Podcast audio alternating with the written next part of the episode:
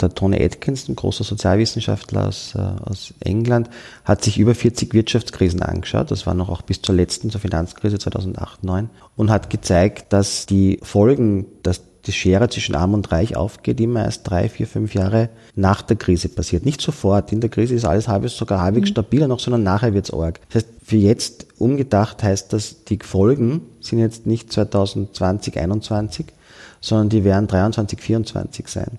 Und wenn man die Debatte nicht führt, wie die Kosten der Krise verteilt werden, dann haben wir mehr, da haben wir mehr Armut äh, in den nächsten äh, Jahren. Das entscheidet darüber, ob es mehr oder weniger Armut und Ungleichheit gibt.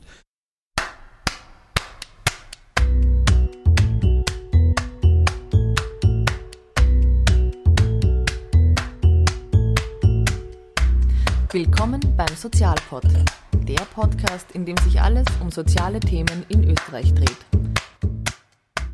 Hallo und herzlich willkommen im neuen Jahr 2021 und nach einer kleinen Sozialpod-Staffelpause.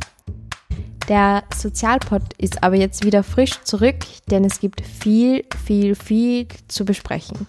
Über die Weihnachtsfeiertage hat so einiges am Brainstorming bei mir stattgefunden. Es gibt viele Ideen für neue Folgen und auch alte und neue Formate.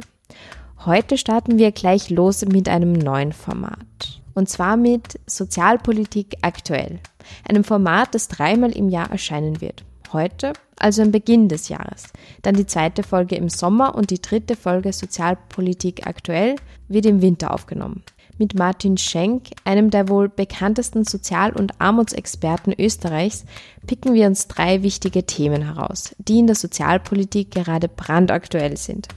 Wir diskutieren darüber, um diese Themen sicht- und hörbarer zu machen und verknüpfen diese auch mit direkten Aktionen und Empfehlungen, was man aktiv tun kann. Mit zwei Meter Abstand, sicherem Test und sicherer Desinfektion von den Mikrofonen, versteht sich, haben wir uns in der Zentrale der Armutskonferenz zusammengesetzt. Die Armutskonferenz kennt ihr wahrscheinlich, das österreichische Netzwerk von sozialen Hilfsorganisationen, die wichtige politische Arbeit leisten. Nun geht's aber los.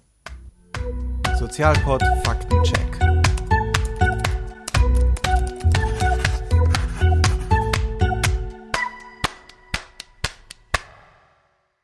Ja, hallo und herzlich willkommen, Martin. Hallo. Martin Schenk. Danke nochmals fürs Zeitnehmen, vor allem in diesen Tagen, wo es ja gerade richtig, richtig abgeht. Also da nochmal herzliches Dankeschön fürs Zeitnehmen. Genau, im Vorhinein haben wir besprochen, dass wir uns auf drei Themenfelder einigen. Sozialpolitik aktuell. Also das erste Thema ist Corona-Krise und Armut. Welche Auswirkungen hat Covid-19 auf armutsbetroffene Menschen in Österreich tatsächlich. Das zweite Thema sind die psychosozialen Folgen und die Corona-Krise. Welche psychosozialen Folgen erscheinen am häufigsten? Und das dritte Thema ist die soziale Klimakrise. Warum die Klimakrise zu verschwinden droht, was wir dagegen tun können und warum die Klimakrise nicht nur eine ökologische Frage ist, sondern sehr wohl auch eine soziale.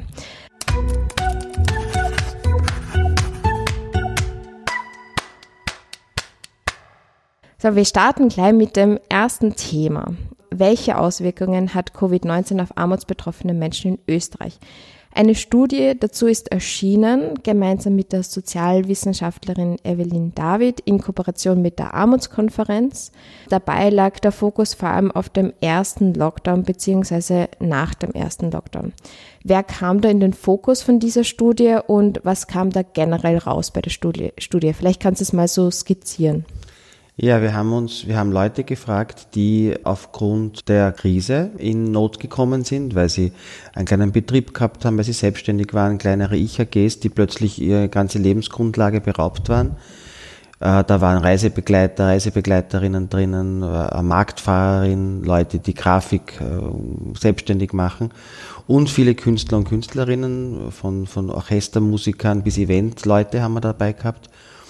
Und wir haben Leute gefragt, die schon vorher, vor der Krise, unter der Armutsgrenze waren, die Mindestsicherung bezogen haben, Notstandshilfe, arbeitslos waren, chronische Krankheiten gehabt haben. Und die haben sich getroffen in Fokusgruppen, das war die Methode, und haben gemeinsam diskutiert, besprochen und sind befragt worden über das, wie es ihnen geht. Und ähm, das ist eine große Tradition. Oft sagt man, es ist eine qualitative Studie, mhm. also es ist nicht, wenn keine Zahlen rauskommen, sondern es kommen Zusammenhänge raus. Mhm. Was ist da zum Beispiel rauskommen bei den verschiedenen Fokusgruppen?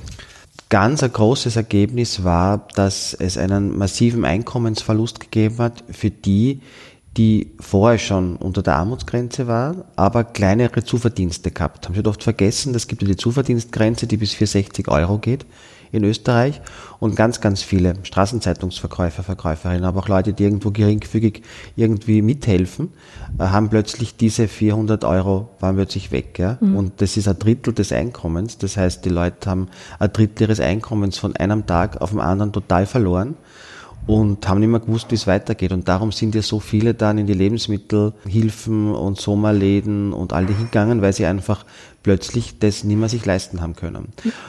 Und äh, dieser Einkommensverlust ist durchgehend gewesen. Das haben uns alle erzählt. Und das ist oft nicht gesehen worden, weil ja man gesagt hat, na gut, die Leute haben ja weiter Sozialhilfe, haben ja weiter Notstandshilfe, was sollen sie nicht aufregen. Aber es hat eben Einkommensverlust gegeben. Und auf der anderen Seite hat es ganz kleine Preissteigerungen gegeben, die vielleicht wer in der Mitte ist oder noch halbwegs gesichert ist, gar nicht checkt, gar nicht mitbekommt. Mhm. Die waren einige Euro, besonders beim Lebensmittelbereich, aber auch bei Heizkosten zum Beispiel oder kleineren Sachen. Und wir haben bemerkt, dass da Armutsbetroffene wie soziale Fieberthermometer sind, die Entwicklungen merken Jahre oder vielleicht Monate vorher, bevor es die Statistik bemerkt und bevor es diejenigen merken, die halbwegs gesichert sind. Und das war auch ein wichtiger Fingerzeig, Hinweis von Ihnen, äh, hört auf uns, schaut auf uns. Wir sehen die Dinge früher als ihr und äh, das kann so eine Studie leisten, gerade bei sowas in die Tiefe zu gehen und Klarheit zu kriegen. Ja. Also, also demokratiepolitische Auswirkung, dass eigentlich nicht wirklich viel Blick auf Armutsbetroffene war und die eben genau sowas bemerkt haben. Oder auch die Kosten des Homeoffice oder des Internets, Homeschooling, Bürokratiewege, dass da irgendwie ja, dass man das gar nicht so gespürt hat. Das ist eine volle Demokratiefrage, finde ich, weil diejenigen, die die Entscheidungen treffen, sind Akademiker, Akademikerinnen in Ministerien, auch in, durchaus offene Leute und Interessierte, aber die sitzen an Schreibtischen, sind eher in der Mittelschicht, auch die Zeitungs- und Chefredakteurinnen, Redakteurinnen der Zeitungen und der Medien sind eher wahrscheinlich so oberes Einkommen. Die, also wir haben da so eine Mittelschichtsorientierung und die checken das nicht. Ja, wenn man nicht die Leute hört und ihre Stimme hört und das war äh, eben, wie, wie du sagst, äh, nicht nur die Einkommensverluste, sondern auch die, die, die Preissteigerung, aber auch die Kosten. Zum Beispiel, wenn jeder daheim sitzt und es wird dauernd gekocht, dann gibt es einfach mehr Kosten für Lebensmittel. Mhm. Sonst sind die Kinder vielleicht irgendwo in einer Betreuung, haben wir Schulessen. Man selbst ist, ist, arbeitet und ist in einer Kantine und kann Teile des äh, des Essens abdecken. Plötzlich hast du das, das, genau die vollen Kosten daheim. Internet, äh, WLAN, Endgeräte, all das hat massiv ausgeschlagen und hat die Leute schon an den Rand gebracht. Und wenn du willst, als jetzt Alleinerzieherin, als Familie, Vater, Mutter mit einem Kind, bist du beim untersten Einkommenssegment, äh, willst dir das Beste für dein Kind und das ist brutal brutal, wenn du weißt, das kannst du nicht leisten, das kannst du nicht geben. Und das ja. haben die Frauen, besonders die Alleinerzieher in der Studie ganz stark geäußert. Diese Ohnmacht eigentlich fürs Kind das Beste zu wollen, aber es einfach nicht können, weil es nicht ausgeht mit Geld. Finanziell nicht geht. Ähm, was ich besonders spannend gefunden habe in der öffentlichen Debatte, dass so unterschieden worden ist, beziehungsweise subtil oder nicht so subtil zwischen den unter Anführungszeichen verschuldeten alten Armen und den unter Anführungszeichen unverschuldeten Armen durch die Corona-Krise, die viel mehr Unterstützung und irgendwie ja bei dir verstehst, dass du jetzt irgendwie Probleme hast, aber den alten, die sind selbst verschuldet in die Armutsfalle gefallen. Und da zum Fördersystem, ähm, das ja am Anfang keiner wirklich auskennt hat und dass da aber also unterschieden worden ist. Ja, da sind sie auch, auch Armutsbetroffene sehr, sehr gute Sensoren, sehr sensibel auch wieder so soziale Thermometer, die bemerken, wenn so Spaltungstendenzen, Beschämungstendenzen auftauchen. Nämlich irgendwann haben die, haben, haben die Leute angefangen, ich glaube, es waren sogar Minister und auch in den Zeitungen, von denen, die unverschuldet in Not geraten sind und denen jetzt eine Härtefonds oder Hilfe in der Corona-Krise mhm. zukommen soll, was automatisch heißt, es muss ja auch schuldig gewordene geben, die in Armut kommen. Und das haben wir natürlich so vergessen, was, was soll diese Spaltung? Was heißt das überhaupt? Ja. Und auch da ist es wieder ein guter Hinweis und eine gute Stoppschild, die sie uns, das uns die Betroffenen aufstellen und sagen, ja, wir checken ganz früh, wenn Spaltungsbeschämungstendenzen sind. Und bei einer Seuche oder Pandemie muss man immer aufpassen, weil historisch war es immer so, dass in so Pandemien man Schuldige gesucht hat, um es irgendwie zu verarbeiten, um zurechtzukommen mit dem, mit der Gefahr, mit der Angst. Und das waren auch oft und immer die Randständigen, die, die, die am Rand sind, die Ärmeren, die Schwächeren, die da ausgesucht wurden als Sündenböcke. Also da muss man aufpassen. Und dieses Warnschild haben die Betroffenen in der Studie sehr deutlich geäußert. Mhm. Und das andere sagt, dass diese Fonds, genau, bei den Fonds war es dann auch so, wenn, wenn man den Blick hat, es gibt die unschuldig in Not geratenen und die schuldig in Not geratenen, dann werden auch solche Fonds konstruiert, äh, um besonders die vermeintlich Unschuldigen anzuvisieren. Und das waren dann nur die, die jetzt aufgrund der Krise in Not geraten, weil das sind ja die, die sind unschuldig durch einen exogenen Schock, würde man sagen, eben durch was, was von außen kommt, wie der, wie, der, mhm. Meteorite einschlagt. Und die sind jetzt die unschuldig und denen wollen wir helfen. Und so waren die Fonds auch konstruiert.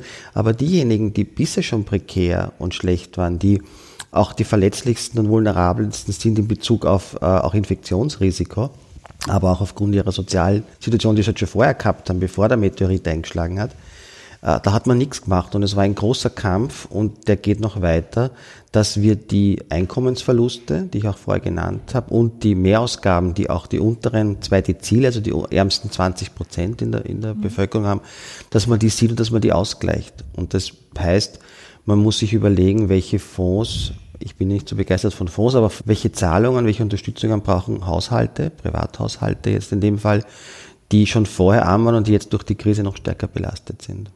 Ja, na, generell, dass man da einfach nicht so teilt. Also zwischen das so und so, ja. Also die Teilung ist dann so absurd, aber die, der, der, Kampf war ganz klar zu sehen, wir müssen die Interessen aller beider Gruppen, die da mhm. jetzt konstruiert werden, vertreten und müssen sie als, als eines ähm, bezeichnen und, und ansprechen. Mhm. Weil es geht um Leute, die schwierige Lebensverhältnisse haben und die durch diese Krise noch weiter unter Druck kommen, noch weiter belastet werden, noch weiter ins Eck kommen. Und es geht um die, die aufgrund der Krise in Not kommen und abgestürzt sind. Da mhm. braucht man überhaupt nicht spalten. Ja. Hat es da Neiddebatten gegeben unter diesen Gruppen? ja, besonders wenn, wenn die einen sagen, ja, wer, wer kriegt zuerst zum Beispiel, war die Debatte. Das eben, eben, wenn man solche Fonds dann auch so konstruiert, dass man die Leute unterschiedlich anspricht, dann schaut jeder, wer kriegt was zuerst. Und man weiß aus der ganzen Armutsforschung und aus der ganzen Sozialstaatsliteratur, die besten Leistungen, um Armut zu bekämpfen und zu vermeiden, sind universelle Leistungen. Mhm. Universell heißt, man spricht alle an. Man versucht alle in das Boot zu bekommen. Man macht eine Leistung, die allen hilft, sowohl denen, die ganz unten sind, die in der Mitte sind äh, und die was brauchen und tut sich nicht jeden herausglauben. Man kann dann immer noch zielgruppenorientiert sagen, ja, wir erreichen mit dieser universellen Maßnahme die und die Gruppe nicht. Dann kann man auch noch, was dann Targeting heißt, sozusagen äh, auf die bestimmte Zielgruppe was machen. Das ist immer sinnvoll. Aber zuerst universell denken und wenn man dann sieht, da fallen Leute austarieren. raus, austarieren mit Zielgruppen. Aber nicht mit der Zielgruppe beginnen, weil das ist immer eine Spaltungsgeschichte und da kommt der Sozialneid. Das ist automatisch und deswegen haben wir in der Armutsforschung immer, immer versucht, äh, Maßnahmen zu äh, machen, die auch erfolgreich sind, das sieht man auch in der, in der Wissenschaft, die eben sozialstaatlich orientiert sind, weil die sind meistens universell ausgerichtet. Sozialstaatlich heißt, sie sind, haben ein, ein Recht darauf, mhm. sie sind nachhaltig und es ist nicht zufällig, dass du sie bekommst, weil du wen kennst, weil du gut checken kannst. Mhm. Und es hat da weniger den Almosencharakter. Und du behandelst, genau, du behandelst Menschen als auf der Augenhöhe als Bürger, Bürgerin, als Mensch und nicht als Untertanen. Das ist auch zentral. Keine, darum war ich ja nicht so begeistert und es war nicht super, hat man auch gesehen in, den, in der Studie, diese ganzen Fonds, ein Fonds nach dem anderen, Härtefonds, ist quasi aus dem Boden gestampft worden, aber es waren alles irgendwie Bittstellerfonds. Und das hat ja auch auf die Politik zurückgeschlagen, weil die Leute haben sich irgendwie dann auch geärgert und haben gefühlt, sie müssen da Bittsteller und es ist bürokratisch, dann gibt's drei Monate keine Antwort und also man verwandelt auch Bürger, Bürgerinnen in Untertanen und mhm. das äh, ist nur viel Bürokratie, viel Dschungel. Gescheiter wäre gewesen, das hat man dann eh gemacht, das haben wir auch sehr versucht zu forcieren. Beispiel diese 13. Familienbeihilfe, das ist eine klassische universelle Leistung, ist mhm. sozialstaatlich, wird auf einen Knopfdruck ja. aufbezahlt, keiner muss irgendwelche Anträge stellen und es erreicht besonders die untere Mitte. Wir wissen aus der WIFO-Verteilungsstudie, dass die Familienbeihilfe besonders den unteren Einkommen zugutekommt. Mhm. Mehrheitlich also deren Haushaltsbudgets am stärksten entlastet. Also solche Maßnahmen sind klug mhm. und auch effizient, wenn man sagen will. Ja. Bei diesen Debatten geht es ja auch nicht darum zu feilschen, wer jetzt am meisten betroffen ist. Ob es jetzt die, die verschuldeten alten Armen, wieder unter Anführungszeichen, ähm, oder die jetzt neu dazukommen sind. Aber wen, hast du das Gefühl, vergisst man am häufigsten? Aber die in der öffentlichen Debatte nicht so zu hören sind? Zwei Gruppen. Ich fange mit der ersten an, die vielleicht überraschend ist, Jugendliche. Junge Erwachsene, junge Leute zwischen 15 und 24. Das war überraschend. Bei allen Studien, die, jetzt, die es jetzt seit März gibt, gibt es eine Gruppe, die immer stark betroffen ist, jetzt von Corona selbst. Die über 65-Jährigen, klar, sagt man ja, ist eh klar, ne? ist überall die, mhm. die, die, die Gruppe, die am stärksten gefährdet ist in allem. Die zweite Gruppe sind immer die 15 bis 25-Jährigen und zwar sowohl psychosozial, also mit Einsamkeit und so weiter und Schlafproblemen, aber auch von Einkommensverlusten. Das sind die, die als erstes entlassen werden. Das waren die, die als erstes die Jobs verloren mhm. haben. Das sind die, die nicht mehr in die Jobs hineinkommen und besonders die Lehrstellen. Also gerade für die, für die, die äh, in Richtung Lehre gehen, war es ihre, ihre schwierige Zeit. Wir haben auch in der Studie gehabt, zwei Mütter, von die von ihrem Burm erzählt haben, alle Lehrstellenzusage, alles war da und dann mit, mit dem Lockdown war die Lehrstelle Putsch ja, und der hockt haben sie dann. Ja, jetzt gibt's zum Glück, hat man begonnen, überbetriebliche Lehrwerkstätten mehr auszubauen und einen Teil dieses, dieser Lehrstellenlücke aufgefangen, aber es ist noch viel zu wenig. Also es braucht besonders auch für junge Leute, die schwerer haben, die also Pflichtschulabschlussprobleme haben oder auch mit Behinderungen oder Beeinträchtigungen da sind, auch spezielle Angebote, Teillehre, Produktionsschulen, wo man quasi auch äh, verbinden kann, noch einmal ein bisschen nachlernen, kognitiv und eine konkrete Tätigkeit. Alles muss man jetzt ausbauen, weil die leiden besonders stark äh, unter der äh, Corona-Krise, sowohl ökonomisch als auch psychosozial. Hm. Also Praktika, also ganz viele Freunde, wo einfach die Praktika abgesagt worden sind, die genau. einfach angewiesen sind darauf. Leute, die Ausbildung machen, wie du sagst, Ausbildung machen, du musst weißt, ohne Praktika wird das nichts mit, ja. mit der Ausbildung, kannst nicht abschließen, sind auch alle weg, ja, hm. abgesagt worden. Also diese Gruppe muss man viel stärker im Auge haben. Mir kommt vor, die wird total vergessen eigentlich. Und kommt auch ganz in den du das anschaust, auch im Fernsehen, im Radio, Zeitungen kommt die manchmal vor, aber nicht so durchgehend wie, äh, wie andere Gruppen. Ja, oder eher als Sündenböck, also die, die schuld dran sind an den Corona-Partys und die einfach ähm, Party machen. Also eher die Ja, die andere Seite, mhm. ja, die andere Seite. Und die andere, du hast gefragt, was ich weiß, noch stark betroffen von der Krise, auch sozusagen ökonomisch, auch von Armut und, und Ausgrenzung. Ähm, Langzeitarbeitslose, das ist, die mhm. explodiert die Zahl. Das ist so, dass die über 50, meistens über 50-Jährigen auch oft, nicht nur, aber auch oft mit physischen oder psychischen Problemen, Krankheiten auch noch dabei sind. Die Zahl ist jetzt weit über 100.000, das hat es noch nie gegeben ja, in der mhm. Zweiten Republik und das ist ein Riesenproblem, da muss man was tun und alle, die im. Ab wann ist man langzeitarbeitslos? Ja, wenn du über ein Jahr lang äh, mhm. genau Job suchst und nichts bekommst. Und dritte Gruppe sind alle, die in der Mindestsicherung oder Sozialhilfe leben, also im untersten sozialen Netz. Das kann auch kombiniert sein mit Notstandshilfe. Wir mhm. wissen ja, viele sind ja mit prekären Jobs erwerbstätig und tun aufstocken. Mhm. Die Jobs sind ja jetzt weggefallen. Ne? Das heißt, du fallst plötzlich total zurück. Äh, diese Gruppe, warum? Weil ja jetzt die Sozialhilfekürzung oder die schlechte Sozialhilfe kommt. Die Mindestsicherung ist ja abgeschafft und in zwei Bundesländern hat man schon, in Österreich und Oberösterreich, diese neue schlechte Sozialhilfe eingeführt, jetzt während der Corona-Zeit. Und dort sieht man, was passiert, wenn es eine schlechte Sozialhilfe gibt, dass nämlich die Leute ins Bodenlose stürzt. Und jetzt werden leider 21 im Jetzt auch viele alle anderen Bundesländer nachziehen müssen. Und wir haben jetzt in der Krise, wo es eigentlich eine gute Mindestsicherung bräuchte, leuchtet jeden ein. Es gibt eine Krise. Für was gibt es so eine Mindestsicherung? Kann man für die Krise, wenn Leute, das ist so wie, wie man, keine Ahnung, eine Krankenversicherung braucht man dann, wenn man krank wird. Also, und jetzt gibt es eine Krise. Und jetzt gibt es aber keine gescheite Mindestsicherung und das wird uns noch große Probleme machen. Also, und das sieht man auch schon in Oberösterreich, dass es dort nicht klappt. Also das ist die dritte Gruppe, würde ich sagen, die massiv betroffen ist. Ja. Also zum Thema Mindestsicherung, Sozialhilfe neu, ich glaube, da kann man eine ganz eigene Sendung machen. Vielleicht kann ich da verweisen auf, du hast eine Sendung gemacht mit Norbert Krammer. Mhm, auf, auf Okto, genau. Norbert Kramer ist ein ganz äh, ein toller Mann, der sich gut auskennt oder sehr super auskennt in der Sozialhilfe. Der arbeitet im Vertretungsnetz, wo es hauptsächlich um Menschen mit Behinderungen geht, die sie vertreten, auch mit psychischen Erkrankungen, die sie vertreten, die halt Schwierigkeiten haben und auch oft auf Sozialhilfe, Mindestsicherung angewiesen sind. Und ja. Der erzählt aus seiner Praxis, das ist ein Desaster, ja. Ja, da kann man vielleicht darauf verweisen und auch verlinken, also die Sendung sich nochmal anzuschauen, ganz konkret drauf geht. Also es, die sagt sie, also es, die neue Sozialhilfe, es gibt nur Verlierer, also es gibt keine Gewinner. Ja genau, weil manche sagen ja, es gibt ja diesen Alleinerzieherbonus und Behindertenbonus und das sind dann die Gewinner. Falsch, äh, die Kürzungen sind viel stärker, also unterm Strich ist immer weniger auch diese ganzen, das ist dieses Trara um diese Boni, ist nur PR, ja, am Schluss. Ja. Insgesamt die Kürzungen sind wesentlich mächtiger. Und auch viel mehr Bürokratieaufwand, weil das wird ja einmal gesagt, es wird viel weniger Bürokratie geben, aber im Endeffekt ist wieder sehr zersplittert. Ja, es ist sogar noch viel Ärger. Die, die Kärntner Landesregierung hat in ihrer Begutachtung ausgerechnet, dass sie ungefähr, wenn sie das umsetzen, ungefähr Einsparungen haben um 400.000 Euro an Kürzungen durch die ganzen Kürzungen jetzt rein ökonomisch, was das für die mhm. Betroffenen heißt, das ja, ist was anderes, aber nur mehr ökonomisch. ja, aber das Beste kommt noch, sie müssen aber 1,2 Millionen Euro mehr ausgeben für die Verwaltung, äh, weil sie da Leute anstellen müssen und das irgendwie kompliziert ist, neu zu berechnen. Das heißt sozusagen, die, es kostet 1,2 Millionen Euro mehr an Verwaltung und Bürokratiedschungel, damit man Leuten 400.000 Euro wegnimmt insgesamt. Also also wir zahlen quasi für unseren eigenen Untergang. Es ist, zeigt, wie absurd und, und, und unlogisch diese Sozialhilfe ist.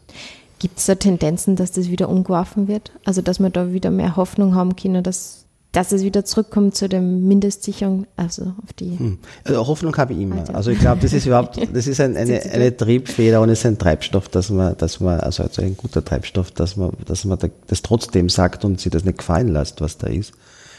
Zurzeit ist halt politisch schwierig, weil es keine Mehrheiten im Nationalrat gibt dafür äh, für einen, eine Änderung und eine Reform und äh, hm. eine gescheite Mindestsicherung. In den Bundesländern sehr wohl. Also wie wir reden, da habe ich nur aus Oberösterreich und Niederösterreich bisher gehört, dass die das irgendwie super finden. Oder aber auch nicht mehr alle mittlerweile. Die merken jetzt auch schon, dass auch vernünftige Beamte sagen uns dann auch unter der Hand, naja, das ist schon nicht gescheit, uns haben wir nicht gedacht, bla bla.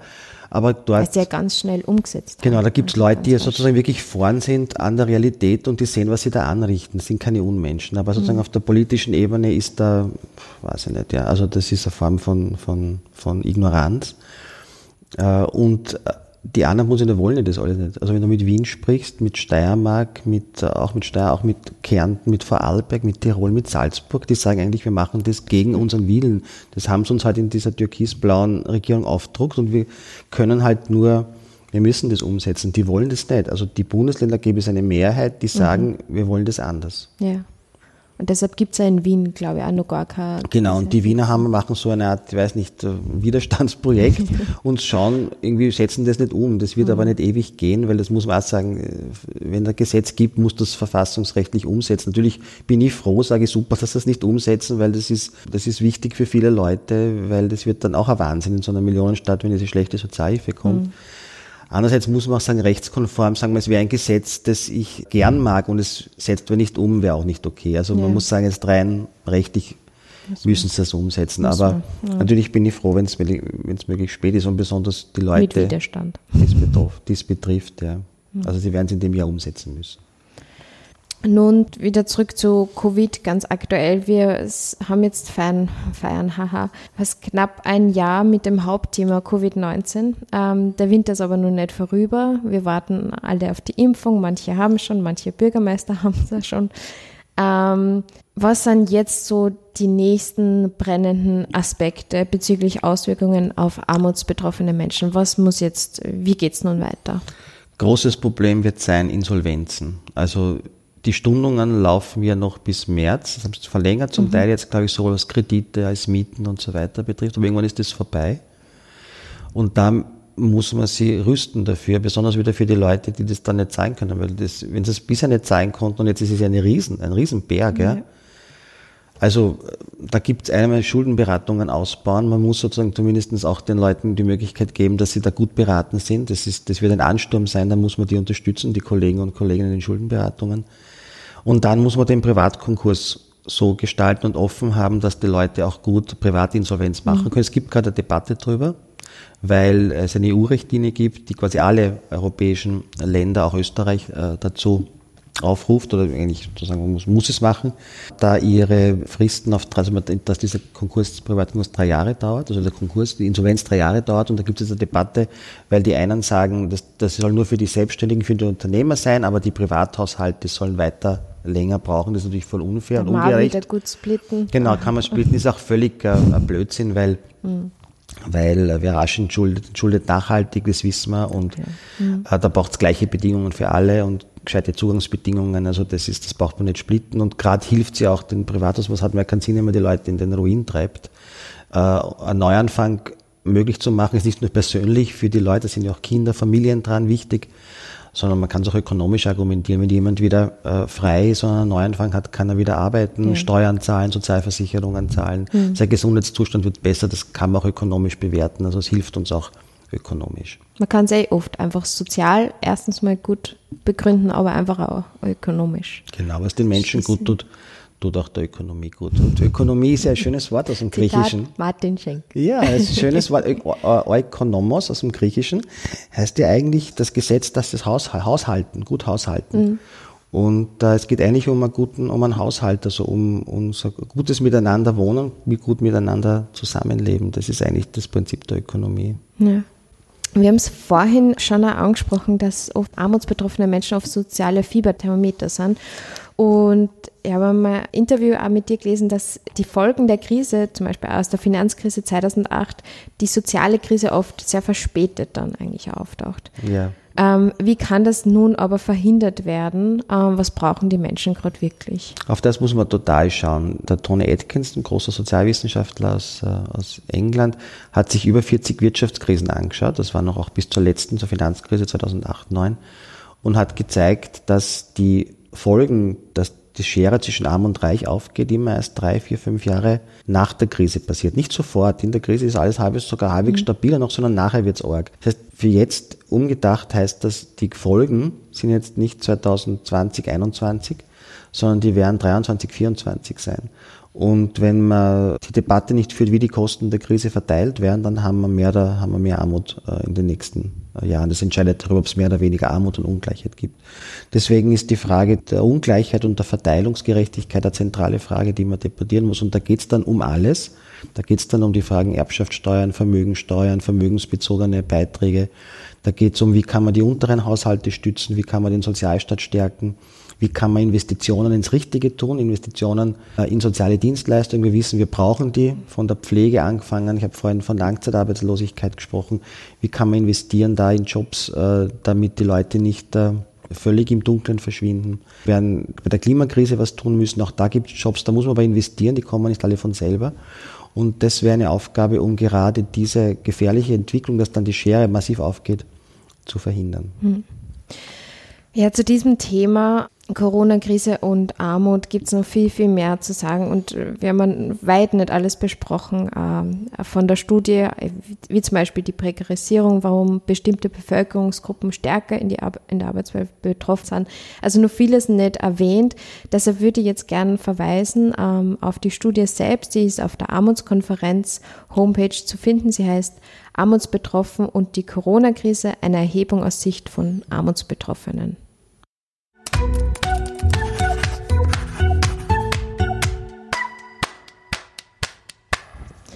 So, nun kommen wir zum zweiten Thema, psychosoziale Folgen. Welche psychosozialen Folgen erscheinen häufiger durch den Beginn von Covid-19? Kannst du da uns einen Überblick geben? Auch wieder auf, in Bezug auf die Studie und äh, den verschiedenen Fokusgruppen.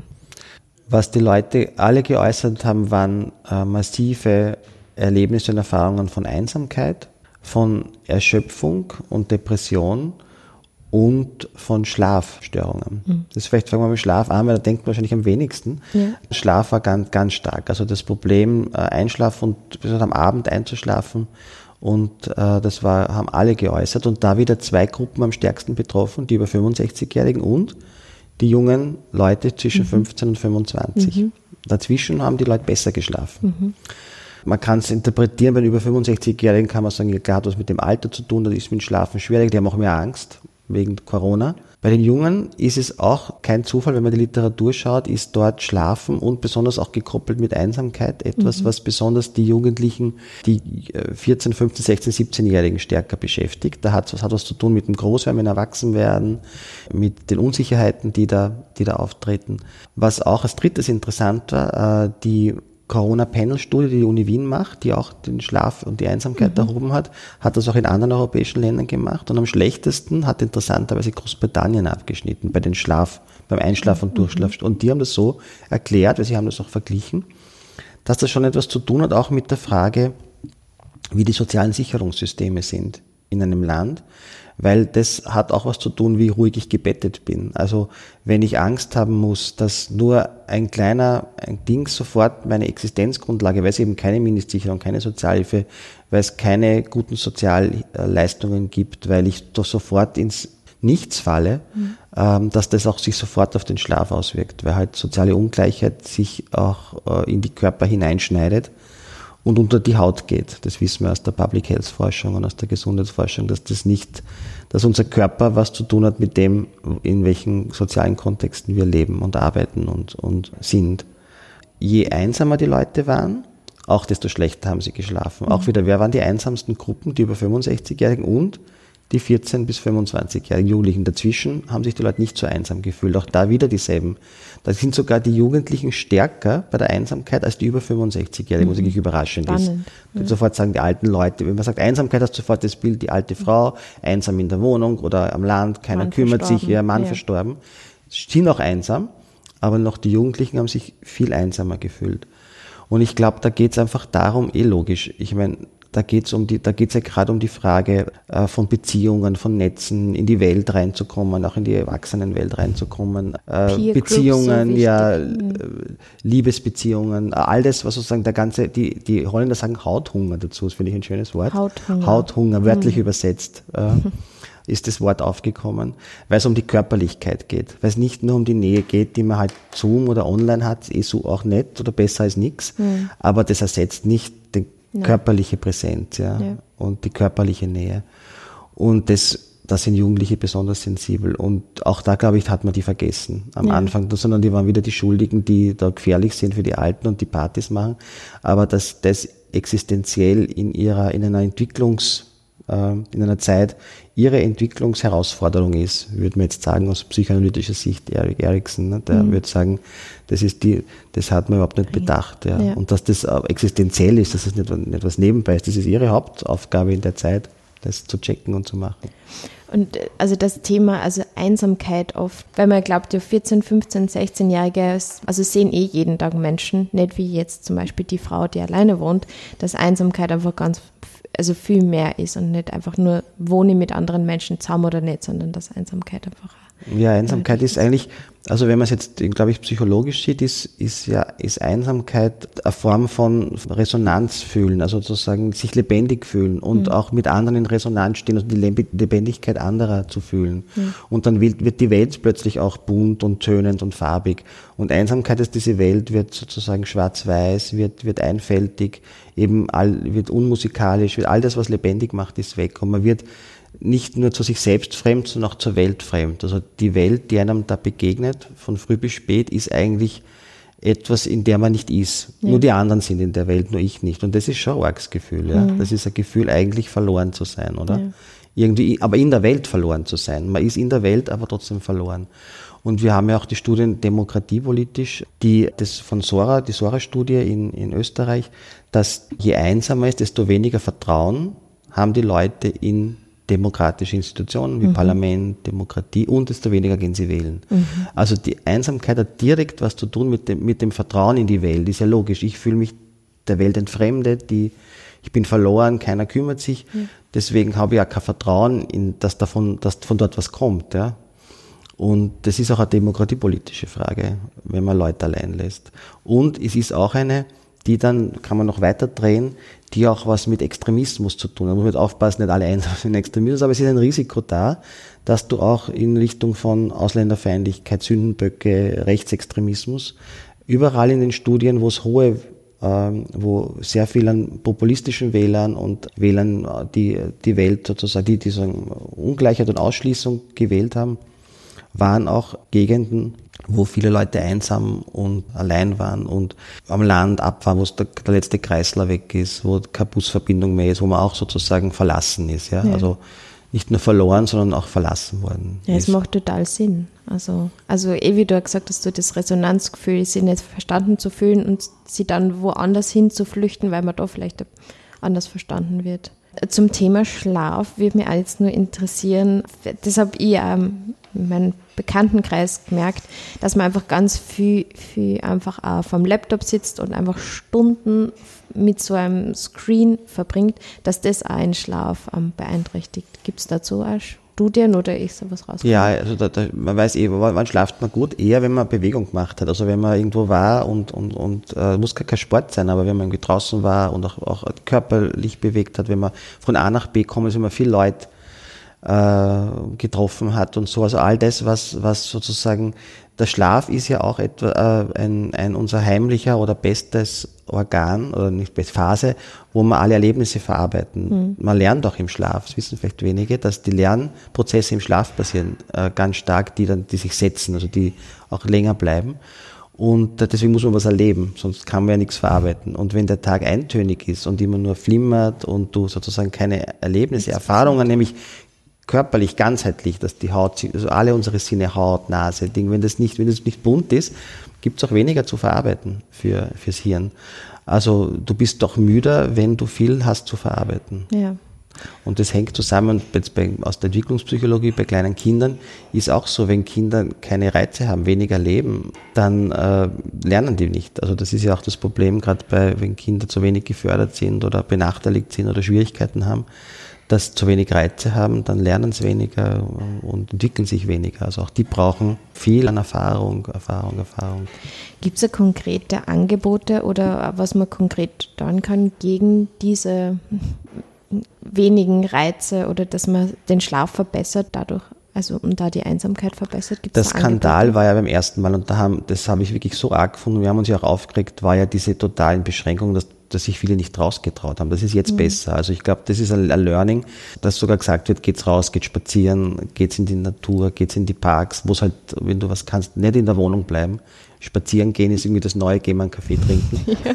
Spazieren Dates, spazieren, sagen wir. Spazieren Dates, gehen wir spazieren. Finde ich aber cool und es, soll, und es ist sicher eine Verbesserung. Ich bin mir mhm. 100 Prozent, dass da die Daten jetzt auch besser sind, dass sich das auswirkt, gerade auch bei den jungen Leuten. Mhm. Äh, aber am Anfang hat sich ja total viel nicht traut und auch Leute, die eher schwieriger, vielleicht von der Sprache, aber auch irgendwie nicht äh, das alles irgendwie dauernd verfolgen, jede der hundertsten, tausendsten Pressekonferenzen sich anschauen, haben auch gehabt, haben sie auch in der Studie erzählt, sie haben glaubt, es ist verboten rauszugehen, ja. Also es war ja so eine Angst, Narrativ, Angst, Angstding, dass die glaubt haben, wir haben Frauen gehabt mit Familien, habe ich jetzt aus der Sozialberatung gehört, die waren zwei Monate oder fast eineinhalb Monate nicht draußen Wahnsinn. und haben, irgend, haben wir dann irgendwie kein, kein, Essen gehabt, dann hat ihnen in der Nacht gesagt, ihr dürft eher einkaufen gehen. Wahnsinn. Also die haben die Panik, totale pa und es waren auch viele Flüchtlinge, die das gewohnt sind, weil Curfew, also äh, das ist dort normal, äh, dass es sozusagen Ausgehverbot gibt und das ist ja da sowas, wo man nicht raus darf und draußen die Polizei wird man eingesperrt. Also da kommen ja dann auch diese äh, eigenen Andere. Erlebnisse oder die eigene ja. Geschichte hoch. Und das war, das war natürlich arg, ja, für, für die, auch für die Kinder, ja, die da ewig ein, also rausgehen ist wichtig, rausgehen. Ich glaube, das ist ganz wichtig. Und mit, mit anderen, nicht, nicht nur allein, also mit, wenn das, wenn das geht. Das andere ist immer auch zum Telefon greifen. Die, die Hotline, es gibt diese soziale Krisentelefon, das findet man gleich äh, im, im Internet oder die Telefonseelsorge, das ist schon eine Riesenhilfe. Lieber ja. anrufen, bevor ja. man, bevor man auf, auf ungute Gedanken kommt. Ähm, in der Studie ist auch das Thema Angst und Aggressionen ist auch erhoben worden. Was ist da rausgekommen? Angst war eben diese, diese, es war der erste Lockdown in der Studie, diese ganz starke Angstkommunikation von Seiten der Regierung und das haben die Leute nicht einschätzen und einkönnen, haben sehr viel Angst gehabt und besonders Leute, die kein Geld haben vor den Strafen. Also da waren ja dann Berichte, dass wer auf der Parkbank sitzt und 400 Euro zahlen muss oder dass man dort spazieren geht zu dritt und die waren nicht, da war nicht der Abstand genug und dann hast du gleich 500 Euro gezahlt. Und das hat die total panisch gemacht, die Leute, weil sie gewusst haben, wenn sie sowas kriegen, das, da gehen sie in Häfen, weil das können, das kann niemand zahlen, der arm ist, ja, 200, 300 Euro. Ja. Für die Straßenzeitungsverkäufer war es auch nicht ganz klar am Anfang. Ich weiß, Augustin Kupfermucken, das war dann irgendwie erlaubt schon, aber auch nicht. Also, die waren auch sehr unsicher und für die ist das ja auch existenziell, dieses Einkommen, das sie da dazu kriegen über den Straßenzeitungsverkauf. Das ist jetzt ein bisschen besser. Also das glaube ich, da hat es ein Learning gegeben. Das war einfach äh, wirklich ungut. Und das, aber die Angst, das, wir haben ja diese, diese Studie im Sommer gemacht. Das ist auch vielleicht interessant. Im, nach wo, dem ersten Lockdown. Genau, mhm. nach dem ersten Lockdown, wo eigentlich viel Freiheit okay. war. Mhm. Aber die Nachwirkungen waren noch immer ganz stark. Also eine Frau hat in der, äh, noch immer zum Tittern angefangen, wie sie begonnen hat davon zu erzählen. Das war Monate danach. Mhm. Also es hat die Leute wirklich wirklich ganz tief okay. diese Angst, dass die Polizei kommt das, und dass sie dann, wenn sie da draußen ist, äh, eine Strafe zahlen muss. Das hat viele. Wahnsinn. Und das andere hast du gesagt, Angst. Das zweite war Aggression. Ja, das war, das war die Aggression, äh, eben die Ohnmacht, also die erste Ohnmacht heraus. da jetzt nichts und die von oben sagen uns das und ich kann nichts machen und bin da eingesperrt. Also das, die Aggression ist ja nur die Umge, also die Umge, also das ist die, die Aggression nach außen, das andere geht in die Depression, da tut man es gegen sich selber richten. Äußern Sie die Aggressionen auch in LeugnerInnen von Corona-Maßnahmen? Oder wie äußern Sie Aggressionen? Ja, sicher, das kann sicher dazu kommen. Ich meine, Aggressionen jetzt war halt einfach, dass, dass die Leute sich geärgert haben, dass sie genau, dass sie wütend waren. Das kann sich dann auch in wüden Postings äußern, haben es aber nicht erzählt, aber natürlich kann das auch in Richtung, also das ist jedenfalls das, das Labor auch dafür, für die, also die nicht ideologisiert sind, sage ich. Mhm. Weil die ideologischen, die da mitgehen, die werden ja. das immer sagen. Aber für die, die da jetzt umkippen, ja, ist es sicher mhm. diese Basis, dass man ohnmächtig ist, dass man sich gegängelt fühlt, dass man, dass man vielleicht Angst hat vor der Zukunft und dann ähm, in solche äh, da anfällig wird für sowas. Aber die Aggression, wollte ich sagen, die hat, die hat ja zwei Seiten die wird nicht so gern gesagt. Man spricht fast lieber von der Aggression, weil da ist man aktiver, ja. Da ist mhm. man, das ist, kenne ich auch aus, aus vielen, also wenn ich auch eine Zeit lang in der Telefonseelsorge äh, Praktikum gemacht, mhm. äh, dass die Leute Aggression schneller äußern als, als ich bin traurig. Das muss man dann nachfragen. Oft geht es eigentlich um Depression. Mhm. mhm. Weil das Depression heißt ja auch, dass ich diese ganzen Energien, die ich da habe, gegen mich selbst richte. Aggression gegen sich Gegen mich selbst. Autoaggression, mhm. sagen wir dann, ja. Und das war eben die, die vierte Emotion, die, oder die sich gesandt bei den psychosozialen Auswirkungen, die war ganz stark. Also vielleicht vor der Depression noch Erschöpfung und depressive Verstimmungen, also in der Früh nicht aufkommen. Ja. Mhm. Also obwohl der Wecker läutet, es gibt ja nicht, nicht, nicht aus dem Bett kommen ewig, äh, sich nichts zum Essen machen, am Abend dann zwar ewig aufbleiben und dann äh, in der Früh nicht grundlos zum Weinen beginnen. Ähm. Wenn man nicht weiß, der Tag schaut wieder gleich aus. genau. Äh, eben viele dann kombiniert mit Einsamkeit, niemand mhm. zu haben. Das war, das haben ganz viele geäußert. Ähm, da wird doch noch auch wieder ein Zusammenhang, unbedingt. ja.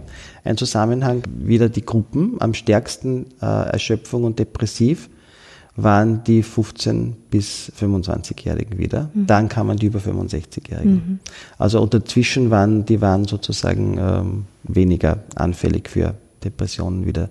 Also von der Altersgruppe wieder interessant, dass die Jungen da so stark Spannend, ja. äh, auf das reagiert haben. Ist auch wieder kein Zufall. Das wissen wir aus den ähm, Studien, Public Health Studien, dass wenn es um, das ist jetzt schon eine bestimmte Form von, wenn es nie, also gefährliche Depression, wenn es Suizid, also äh, Selbsttötung, dass die zwei am meisten gefährdeten Gruppen die über 80-Jährigen sind oder um 80-Jährigen und wieder die 15 bis 20, also da eher die Burschen, ja, viel mhm. stärker als die Mädchen. Weiß man da was, ob die Suizidrate gestiegen ist? Weiß man, hat man noch keine Zahlen? Ich glaube es, ja. Es war bei jeder Krise steigen eigentlich die Suizidraten, besonders bei den Burschen, bei den äh, jungen, jungen Burschen zwischen 15 und 20 und dann auch bei den Älteren. Das war bei der Finanzkrise zum Beispiel auch so. Mhm. Wir haben noch keine Zahlen, aber ich würde es vermuten. Mhm. Ähm, der Sozialminister Herr Anschub hat sich dafür ausgesprochen, dass es mehr kassenfinanzierte Psychotherapieplätze geben soll. Bist du da guten Mutes? Ja, ich hoffe, das kommt. Ich meine, Ankündigungen hören wir schon lange. Mhm. Bei diesen, es gibt eine, eine irre Therapielücke, allein bei Kindern, 50, 60, 70.000, kommt immer auf die Zählung an, an Therapieplätzen, die fehlen. Das sind nur die Kinder, ja. Äh, und da geht es aber nicht nur um Psychotherapie, sondern da geht es auch um Physiotherapie und alle anderen Formen, Thera Logotherapie. Mhm um therapeutische Unterstützung. Das ist eine Lücke, die, die ewig ist und auch bei der Psychotherapie wird das ja ungleich behandelt. Wenn du den Haxen brichst oder die irgendeine andere Form, dann wird alles aufgefallen, was auch richtig ist und gut ist, mhm. auch alles bezahlt, was auch richtig und gut ist. Wenn du eine andere Form von Verletzung hast, die dich genauso behindert wie ein gebrochener Fuß, dann musst du darum kämpfen, dass du überhaupt eine Therapie findest und dass der wer zahlt und das geht nicht. Da gibt es eigentlich keinen vernünftigen Grund, außer dass äh, man die Leute nicht so wichtig nimmt. Ja. Wir haben jetzt so auf einzelne psychosozialen Folgen bei, bei einzelnen Menschen gesprochen. Glaubst du auch, dass es sowas wie eine kollektive Traumatisierung geben wird, dass die Pandemie bleibende Schäden verursacht? Das ist eine gute Frage. Das weiß man nicht. Es gibt sowas, ja. Es gibt so kollektive Traumatisierungen, wenn es so kollektive Ereignisse gibt. Das ist gut nachgewiesen. Ich glaube, es kommt jetzt auf die Dauer an. Ich glaube, das ist nicht, es hat was mit der Heftigkeit zu tun, vielleicht, mhm. aber auch mit der Dauer, also wie lange das dauert. Kann ich schwer sagen. Was, was mir schon vorkommt, ist, was mich interessiert, wie das dann nachher wird mit äh, Nähe und Distanz. Mhm.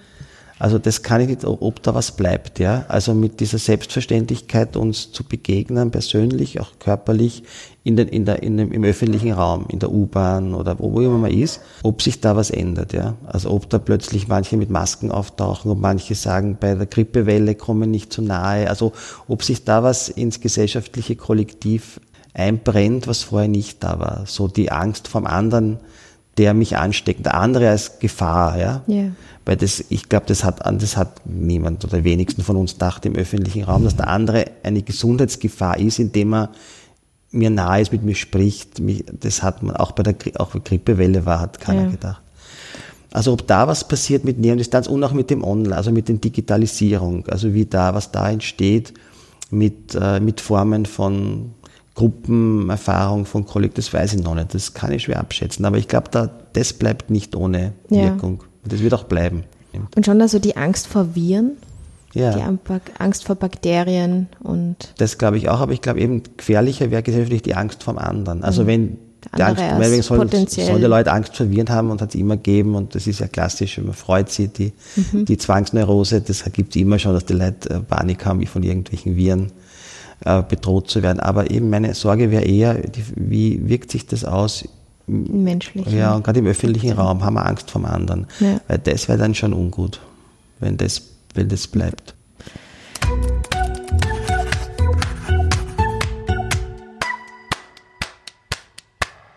So, nun kommen wir zum dritten Thema, die Klimakrise bzw. die soziale Klimakrise. Ähm, wir stehen am Kipppunkt, es wird eng, wir dürfen uns echt nicht mehr spielen. Das 1,5 Grad Ziel ist zu erreichen, ob mit oder ohne Pandemie. Spannend, aber auch traurig zu beobachten, habe ich gefunden, dass, dass auf einmal, dass man so drastische Maßnahmen einfach umsetzen kann. Dass es auf einmal funktioniert, dass wir uns alle einfach so einschränken. Warum glaubst du, funktioniert das bei einer Pandemie? Weil die, das Ergebnis oder die Folge sofort körperlich jedem klar ist. Da geht es ums eigene Leben, sogar, sogar um den direkten Tod von sich selber oder seinen liebsten Angehörigen. Die Klimakrise wirkt nicht so direkt körperlich und die Folgen sind auch vielleicht sogar langfristiger, Jahre und nicht sofort. Also wenn es so wäre, dass jetzt, keine Ahnung, äh, die, die Sonnenstrahl, äh, wenn du rausgehst, der Sonnenstrahl dich trifft und du stirbst im Hitzetod sofort oder so, dann wäre wär die, wollen wir eh nicht, ja, dann wäre natürlich die Debatte eine andere. Und das Klima ist halt echt eine Debatte, die sich über Jahrzehnte jetzt streckt, wo man auch ein bisschen in die, in die Zukunft äh, schauen muss, um die Folgen klarzukriegen. Präventiv und wo du manche Dinge jetzt erlebst. Manche mhm. leben sehr schon arg, ich habe gesagt, Hitze, Hitzetote, das ja. merken schon viele. Wir haben in den letzten fünf, sechs, sieben Jahren, wenn man es zusammenzählt, über 4000 Hitzetote in Österreich gehabt, besonders in den Städten, in den urbanen Vierteln. Die haben, das ist, und das ist ziemlich klar, das ist natürlich eine direkte Folge und äh, also es ist nicht mehr nur so, aber insgesamt natürlich sind die Folgen nicht so direkt. Ja. Anfangs von der Pandemie war stark das Framing, so die Pandemie tut unserem Klima gut. Es gibt, also wir fliegen weniger, ähm, ja, wegen so Online-Geschichten eben. Es gibt weniger Müll, weniger Konsum, weniger Verkehr. Dann hat sich das Framing verändert. Ähm, es ist ja das Meme viral gegangen Wer war nochmal Greta? Also, weil irgendwie die Berichterstattung zu 99 Prozent einfach von Covid-19 überschattet war. Wo stehen wir heute in der Debatte mit der Klimakrise und wird sie nach wie vor vergessen? Ja, ich glaube, die ist wirklich jetzt in den Hintergrund gerückt, weil also ich, ich befürchte, bevor nicht die Corona-Krise zumindest mit dieser großen Gefahr an Leib und Leben vorbei ist, wird sich nichts Großes tun in der Klimakrise. Es gibt, also in der, in der, Bekämpfung des, der, der Klimakatastrophe, zumindest was kollektiv groß ist. Ich meine, politisch gibt es jetzt eh einige Schritte, zumindest hat man auch gesehen, Biden auch gut, dass er wieder dem, dem Klimabündnis, Pariser Abkommen, das ist schon wesentlich, weil ich meine, Österreich ist super und nett, aber Österreich ist Österreich ist klein. Unser Unterschied, ob, ob so eine Macht wie Amerika das tut. Mhm. Also das, glaube ich, ist, ist, ist schon eine, eine wichtige Weggabelung, dass das wieder so ist. Aber äh, da muss man wirklich äh, weiter, weiter kämpfen und weiter schauen. Und ich glaube, man muss die Sachen auch runterbrechen, eh wie du gesagt hast. Das, aus dem Grunde, weil es eben nicht so körperlich sofort ist, muss man, und das kann man auch von Hitzetoten sprechen. Und man muss sprechen von äh, Infektionsrisiken, die steigen, beispielsweise auch in, gegenüber solchen äh, Pandemien wie Corona, wenn es heißer wird. Ja? Also Leute, die vulnerabel und verletzlicher sind, werden noch durch die Hitze verletzlicher gegenüber Infektionen. Also das ist ja. ganz klar, dass der ganze Körper, wenn er Stress hat, und das er hat nichts anderes als Stress, wenn es heiß wird und du hast einen Körper, der nicht mehr so super mit diesem Stress umgehen kann, bist du verletzlicher für äh, Infektionen. Die Gefahr kann kommen, dass bestimmte Tiere, die auch gefährlich sind, vielleicht sogar giftig oder irgendwelche äh, aus Ländern aus dem Süden nach Österreich kommen, die vorher keine Gefahr waren hier. Also man kann es vielleicht mit solchen Beispielen sagen, dass sowas also, kommt sofort. Ja, und, ja. Paar, und für den Tourismus Schnee, Gletscher, äh, es gibt keinen Schnee mehr. Das ist auch eine ökonomische Frage, wie man jetzt sieht, die westlichen Bundesländer zu einem 30 Prozent, glaube ich, Tirol lebt vom Tourismus. Äh, also da könnte man auch ökonomisch argumentieren und das ist jetzt schon merkbar und spürbar. Ja. Nimm mal so den abstrakten Begriff, so Klimakrise, äh, ja, eh. Und ist irgendwo anders, irgendwo ja. anders, sondern wirklich, wo vereinzelt, in welchen Punkten betrifft es. Was ich ja glaube, ist, dass Fridays for Future war einfach vor der Pandemie, einfach jeden Freitag war es, äh, ist es auf der Agenda und wir haben uns darüber unterhalten und das ist jetzt einfach so, also Demonstrationen viel weniger stattfinden. Ja, ich glaube, das ist auch demokratiepolitisch. Das war meine Angst bei Corona am Anfang und ist jetzt noch immer dass eben Formen von, von Bürger, Bürgerinnen, Leute, die sich organisieren, die sich zusammentun, die öffentlich was äh, zivilgesellschaftlich auf die Beine stellen, viel schwieriger ist und auch viel weniger ist. Das heißt, das ist eigentlich eine Idealsituation für Regierende, mhm. Die das bewusst oder unbewusst, ich glaube nicht alle, dass die das wollen, aber es gibt auch welche, die wahrscheinlich froh sind drüber, dass viel schwieriger ist, schwieriger sich zu organisieren und viel und schwieriger. Ja, ja, und das schadet natürlich gerade Initiativen, die zivilgesellschaftlich sind, wie Fridays for Future. Ganz stark. Warum ist die Klimakrise auch eine soziale Krise? Weil die Hitzetote, zum Beispiel, die ich angesprochen habe, vorhin die 4000, in Vierteln sind, wo hauptsächlich Menschen mit geringen Einkommen wohnen. Wenn man sich nämlich anschaut, wo sterben diese Menschen, meistens alte Leute, dann ist es in den Vierteln in Wien zum Beispiel oder in Graz oder in Salzburg, wo die Haushaltseinkommen gering sind. Weil wir sehen, dass die, äh, das kann man auch in anderen Bereichen sehen, wir nennen das Umweltgerechtigkeit, Environmental Justice, kommt eine Debatte aus den USA und aus Großbritannien, die sich angeschaut haben, wie werden Umweltfolgen verteilt, wen trifft das am meisten? Mhm. Und das sieht man nicht nur bei der Hitze, sondern auch zum Beispiel bei einer Energiearmut, also die umgekehrte Frage, wenn es kalt wird, so wie jetzt, wenn, wenn, wenn Winter ist, dann haben auch die untersten Einkommen die höchsten Energiepreise, weil sie halt zum Beispiel noch schlechte, vielleicht schlechte, teure äh, Öfen haben, weil es nicht so gut isoliert ist in ihren Wohnungen, weil sie Wohnungen haben, die feucht und schimmlig sind und dergleichen, haben es auch da wieder stärker betroffen sind.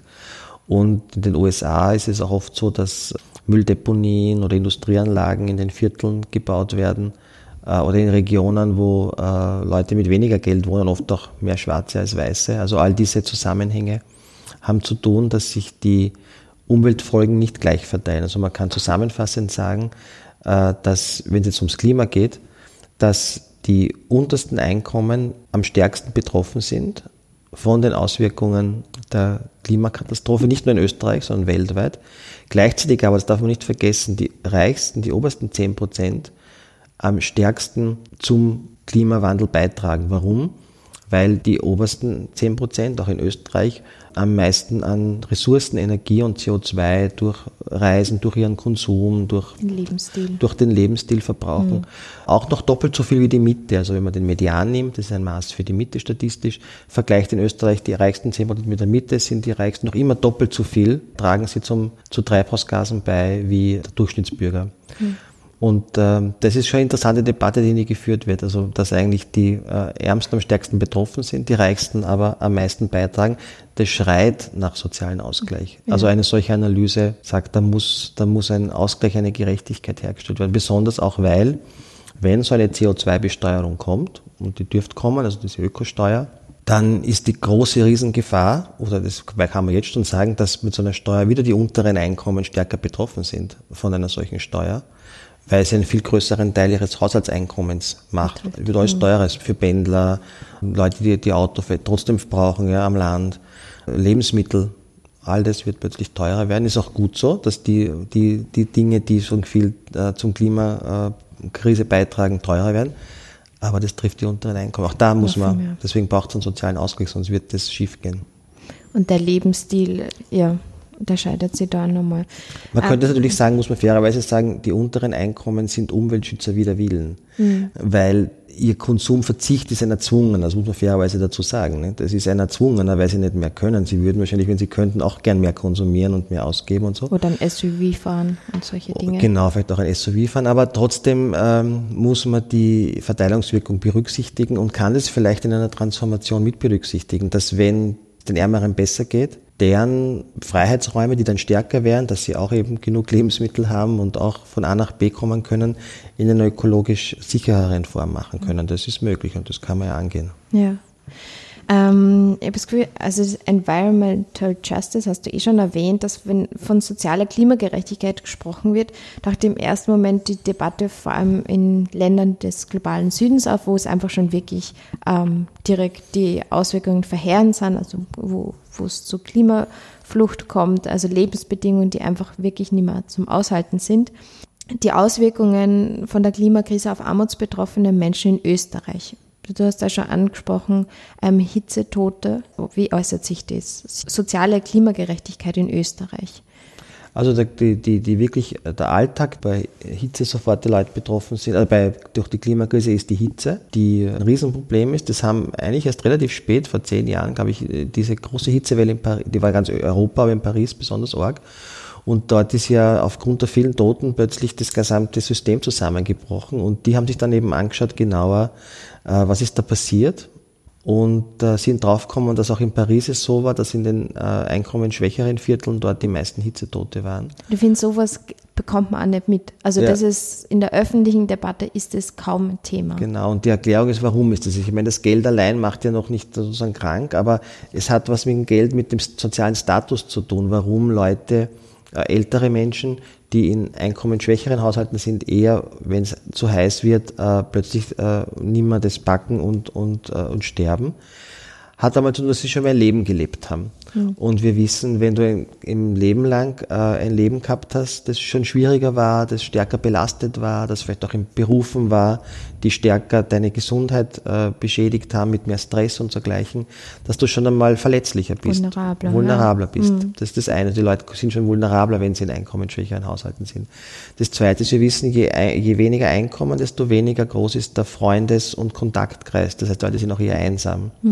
Was wichtig ist bei der Hitze, weil da geht es auch darum, dass wer immer nachfragt, wie geht's da, dich anruft, der Nachbar vorbeikommt, irgendwer fragt, wie geht's da denn heute, um zu intervenieren, um einzugreifen, wenn die sagt, ich habe jetzt seit einem Tag nichts mehr getrunken oder ich bin schon schwach, komme nicht mehr aus dem Bett raus oder es ist keine Ahnung oder mir ist da ein schwindelig.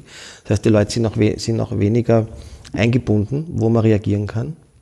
Und das Dritte ist, dass viele dieser, äh, dieser Wohnungen eher entlang äh, lauter Straßen sind, wo halt die Wohnungen billiger sind, wo es nicht so schön ist, wo viel Beton ist, wo es eben nicht so fein ist mit Grün und, und Durchlüftung, also in den, in den Bereichen der Stadt liegen, Die Luftverschmutzung. die nicht so super ist. sind. Und Luft von Lärm und vom, von der, vom, vom Beton her sozusagen oder vom, von der Verbauung jetzt. Ja.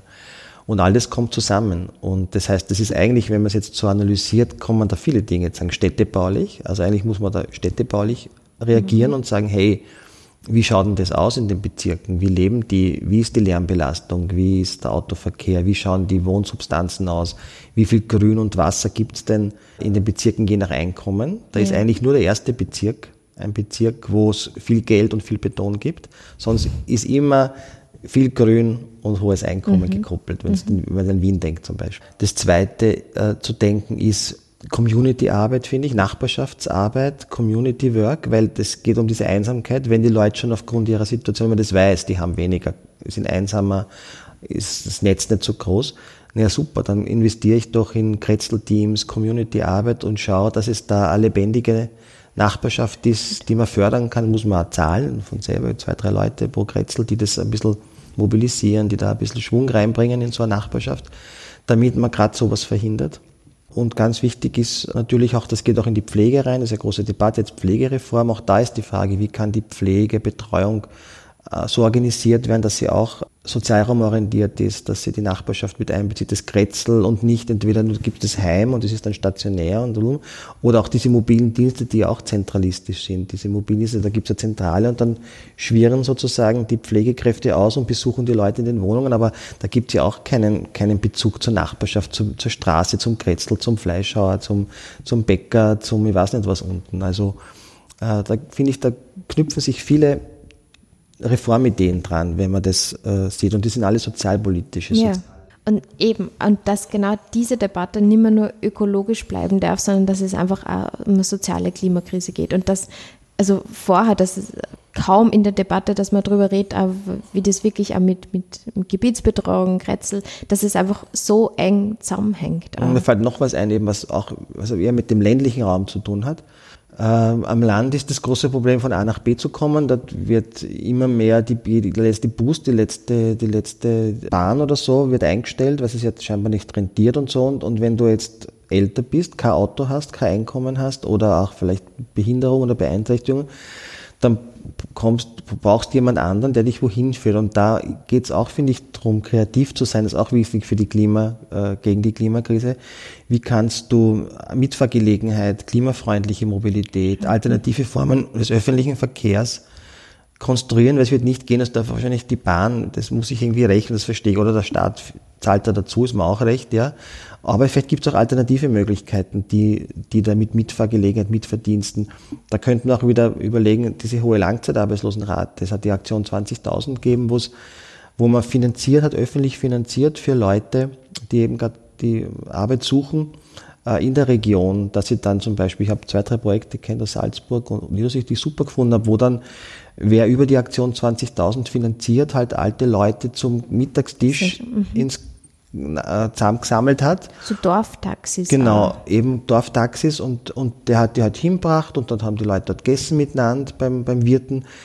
Finde ich auch besser als Essen auf Rädern, weil das ist wieder das zentralistische Modell. Mhm. Ne? Da kommt dann irgendwie Essen auf Rädern in einer Großküche und das wird ein Ding und jeder sitzt daheim allein und tut sein okay. Essen auf Rädern essen allein. Ja. Doch viel gescheiter, man bestellt dieses Essen auf Rädern ab und nimmt das Geld und zahlt dem Wirten im Dorf dass es ein Mittagsmenü gibt, oder? Ja. Jeden Tag und es kommen die zehn alten Leute, die sonst allein bei Essen auf Rädern vor ihrem Menü ja. sitzen und essen dort gemeinsam und dann werden sie wieder mit dem Mitfahr. Das klingt jetzt so komisch, das hat aber was mit Klimakrise zu Komplett. tun, ja? Aber es braucht auch diese kreativen, also den Mut, solche kreative Projekte anzugehen. Voll und finanzieren muss man. Und das ja. Dümmste war, diese Aktion 20.000 abzuschaffen okay. und jetzt mhm. nichts zu tun. Ich frage mich, wann kommt endlich sowas?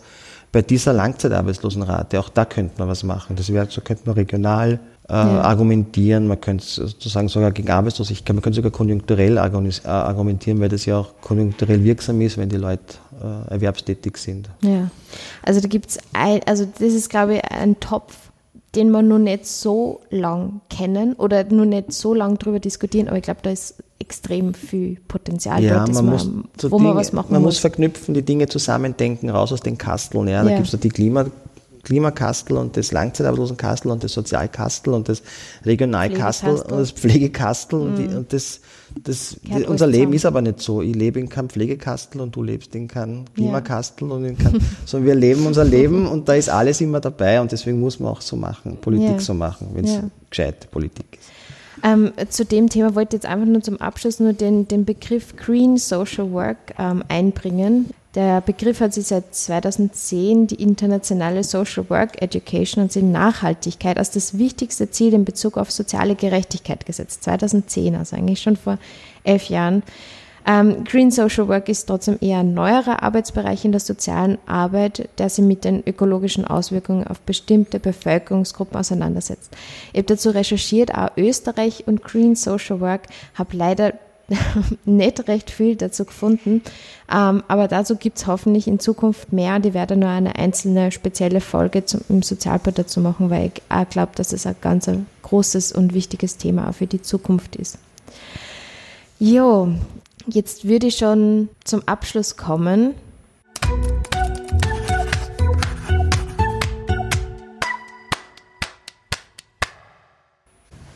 Zum Abschluss würde ich gerne noch einen Ausblick machen, so einen Aufruf. Was gibt es jetzt zu tun, dass jeder von uns drei Sachen empfiehlt, dass die Zuhörenden hoffentlich nur immer zuhören und ähm, dass man jetzt klar weiß, okay, das kann ich jetzt direkt anpacken. Magst du mal mit einer Sache starten? Ja, wenn ihr unterwegs seid in den Städten und am Land, mehr in den Städten, kauft eine Straßenzeitung bei eurem Straßenzeitungsverkäufer und Verkäuferin.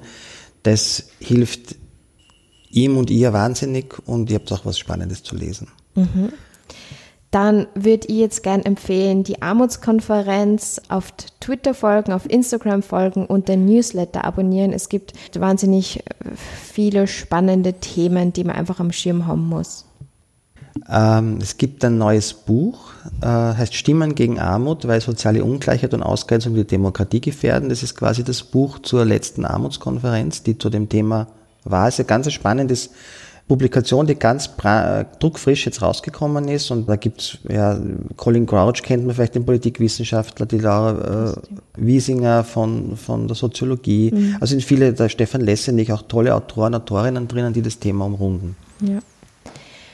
Dann mein, meine zweite Empfehlung ist die Studie lesen, äh, die wir jetzt eh am Anfang immer erwähnt haben, welche Auswirkungen die Armutskonferenz auf armutsbetroffene Menschen hat. Die findet man auf der Armutskonferenz Homepage.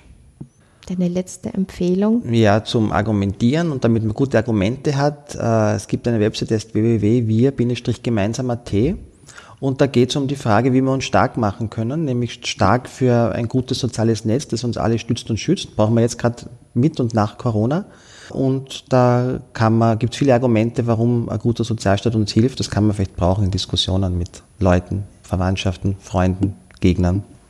Und meine letzte Empfehlung ist, ähm, den Sozialpod folgen auf Instagram, ähm, Twitter, ähm, ähm Folgen nachhören. Also Martin Schenk hat es bereits schon eine Folge gegeben und viele andere.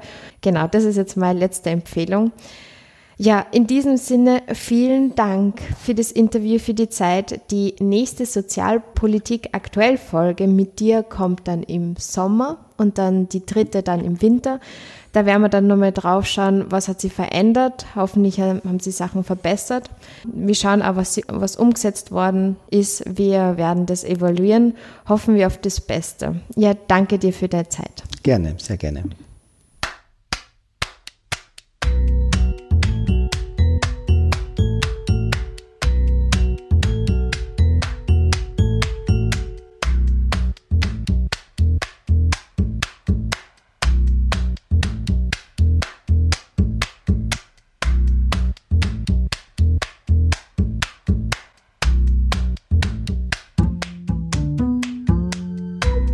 Sozialpod Faktencheck.